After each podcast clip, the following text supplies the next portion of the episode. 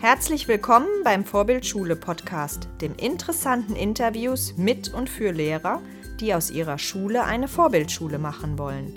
Mein Name ist Anne Tomjuk und ich bin Lehrerin an der beruflichen Schule in Korbach und Bad Arolsen. In dieser Episode lasse ich mich von Jens Janetzki zum Thema Kompetenzen einer Lehrkraft in der digitalen Welt interviewen. Die Bildungspunks haben mich darauf gebracht, denn dort ist es das Thema des Monats Februar 2018.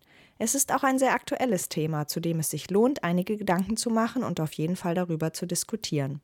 Aus diesem Grund fand ich, dass sich dieses Thema sehr gut eignet, um meinen Podcast nach meiner Babypause wieder zum Leben zu erwecken. Viel Spaß damit! Ja, hallo Anne.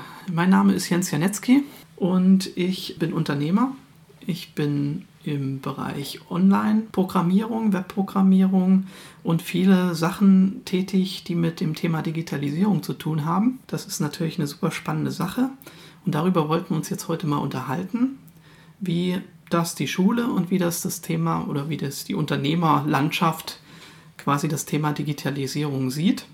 Und da jetzt meine Frage, du aus der Praxis im Schulbetrieb, welchen Stellenwert hat denn da so Digitalisierung ja, prinzipiell glaube ich, die Digitalisierung wird schon immer mehr, kommt auch immer mehr in der Schule an.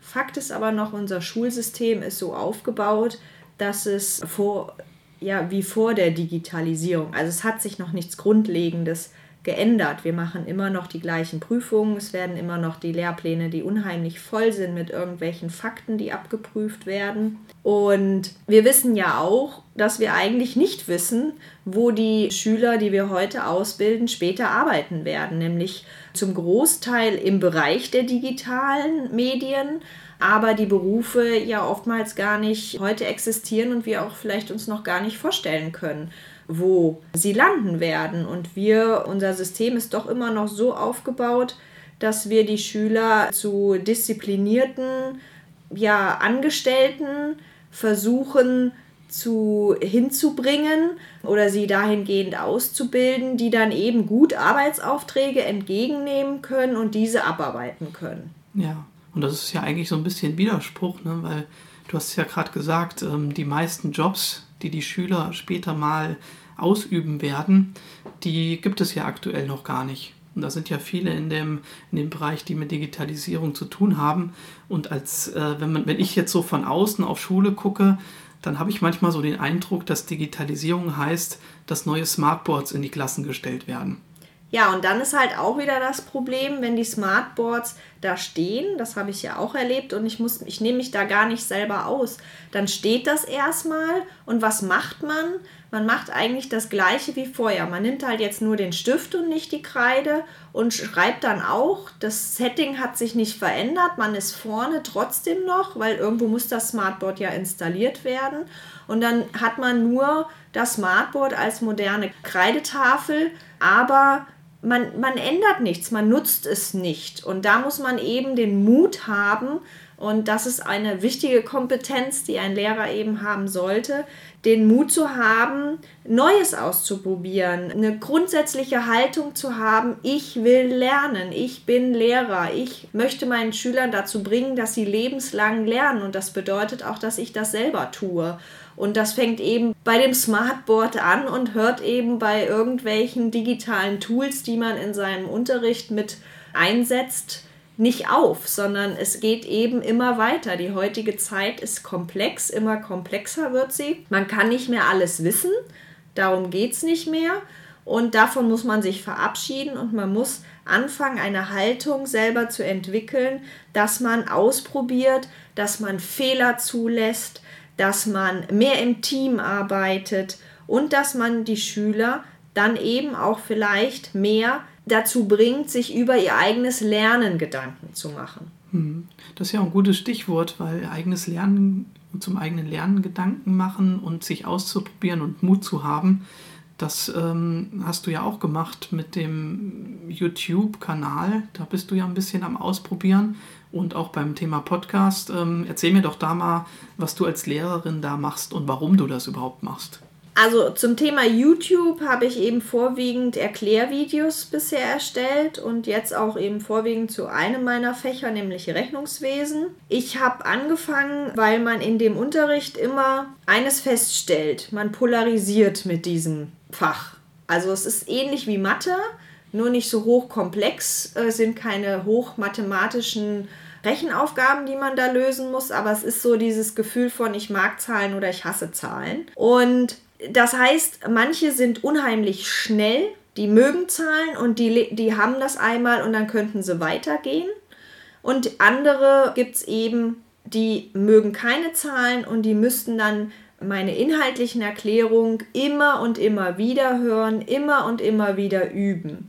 Und da habe ich mir eben gedacht, dass es, dass die Vorträge, die ich ja auch im, in, im Unterricht halte, wo wir dann in den Austausch dann auch gehen, aber ich erstmal Inhalte vermittel, dass ich die einmal vernünftig mir, mir Gedanken mache, ähm, sie eben aufbereite und damit eben auch nicht nur meiner eigenen Klasse von 20 zur Verfügung zu stellen, sondern eben viel mehr zur Verfügung zu stellen und ich eben diesen Vortrag in meiner besten Qualität aufnehme.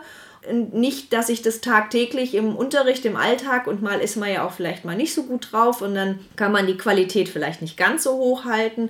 Und da ist er einmal bei YouTube als Erklärvideo und man kann sich's angucken. Es können mehr Schüler erreichen und diese Schülergruppen, die ich vorhin gesagt habe, der eine, der guckt sich das einmal an und geht zum nächsten, weil für ihn ist das total klar, es ist nichts Dramatisches und er hat es verstanden. Und andere, für die das eben doch was Dramatisches ist, die können das dann eben in ihrem eigenen Tempo immer und immer wieder anschauen und dann auch konkrete Fragen dazu mir stellen. Mhm. Und ähm, mal konkret, mit welchen Tools erstellst du diese Erklärvideos bei YouTube? Ich habe mich einfach dazu entschieden für ein Tool.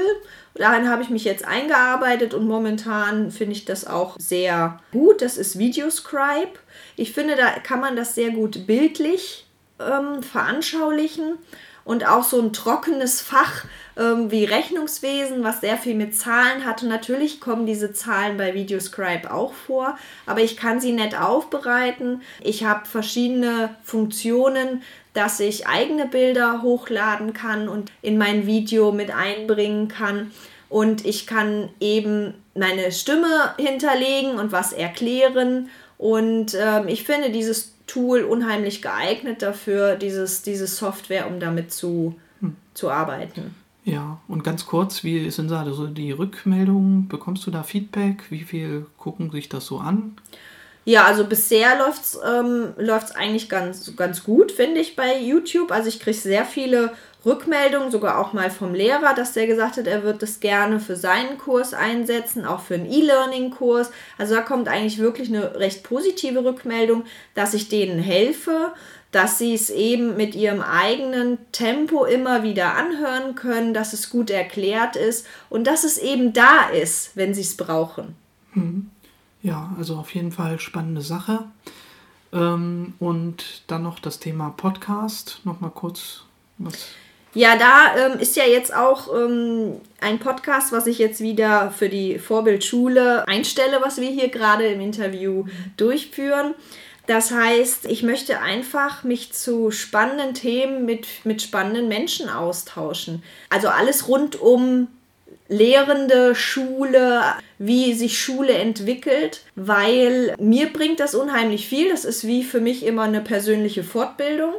Und ich hoffe, erhoffe mir eben auch, dass meine Zuhörer sich ja auch darüber dann ähm, inspiriert werden, motiviert werden und dann eben auch Ideen bekommen, wie sie ihren Unterricht verändern können, wie sie ihre Haltung verändern können und wie sie vielleicht neue, ja, neue Ideen aufnehmen können und die auch weitertragen können. Mhm.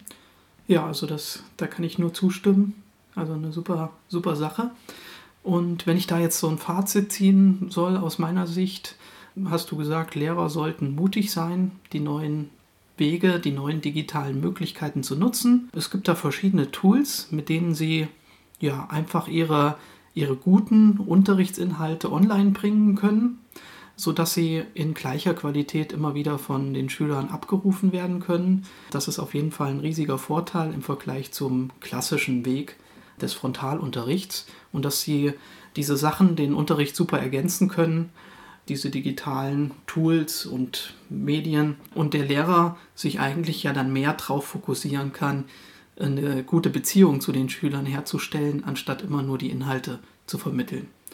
So habe ich das jetzt verstanden. Genau, also wenn wir bei den Erklärvideos bleiben, ist es eben so, dass die Schüler, ähm, wenn sie an dieser Stelle sind, sich das äh, erarbeiten und dann haben sie ja quasi einen Auftrag, aber einen Auftrag, dass sie individuell nämlich jetzt an der Stelle sind. Das muss nicht jeder das gleiche Erklärvideo sein. Es kann ja auch zu verschiedenen Themen dann sein. Und mir gibt es die Möglichkeit, nämlich den Freiraum in dem Moment. Alle sind beschäftigt und tun was, was sie für das Fach tun sollen. Und gleichzeitig kann ich diesen Freiraum nutzen, Zeit gewonnen zu haben, individuell auf Fragen einzugehen, wirklich mal bei den Schülern einzeln zu gucken und dann eben nicht nur eine Frage in drei Sätzen beantworten, sondern mir eben mehr Zeit nehmen und auch eben Beziehungspflege einfach zu machen über das Lernen kommt man dann eben natürlich auch auf persönliche Ebene und da tut man dann automatisch was für die Beziehung und das hat dann auch wieder eine Wirkung auf eine gute Klassenatmosphäre und so weiter. Mhm. Ja, kannst du denn zum Abschluss noch mal kurz äh, sagen, unter welchem Schlagwort und in welchem Suchwort man dich bei YouTube findet, damit die Zuhörer dort mal reinschauen können, wie diese Videos gemacht sind und äh, ich gehe mal davon aus, wenn Sie Rückfragen haben, wie das erstellt wird und so weiter, dann sollen Sie dich einfach anschreiben und dann erklärst du denen, ja, das, wie das geht. Genau, also ähm, YouTube einfach Anatomiuk eingeben, dann erscheine ich da. Bei Twitter gerne ähm, Frau Tomiuk oder bei Facebook ähm, auch Anatomiuk. Twitter, noch ganz kurz erwähnt, ist eine gute Möglichkeit, um als Lehrer sich zu vernetzen mit Lehrern, die vielleicht auch schon ein paar Schritte weiter sind als man selber in dieser digitalen Welt und dort unheimlich inspiriert wird, weil man sich eben direkt austauschen kann, weil man Fragen stellen kann und dadurch auch eine unheimliche Informationsfülle hat, wo man sich eben dann auch wieder bedienen kann. Also das würde ich jedem Lehrer ans Herz legen, wenn er Twitter nicht mag, gibt sicherlich auch noch andere, Facebook, Instagram. Einfach mal in dem Bereich ist das ein Riesenvorteil, dass man nicht nur auf seine Schule fokussiert ist, nämlich dass man noch darüber hinaus ähm, schulübergreifend, sogar länderübergreifend ähm, sich austauschen kann und auch Gruppen suchen kann, die eben seine Präferenzen ähm, auch haben. Ja, ich denke, darüber machen wir dann auch nochmal eine eigene Podcast-Folge, wie man auch Twitter als Lehrer nutzen kann.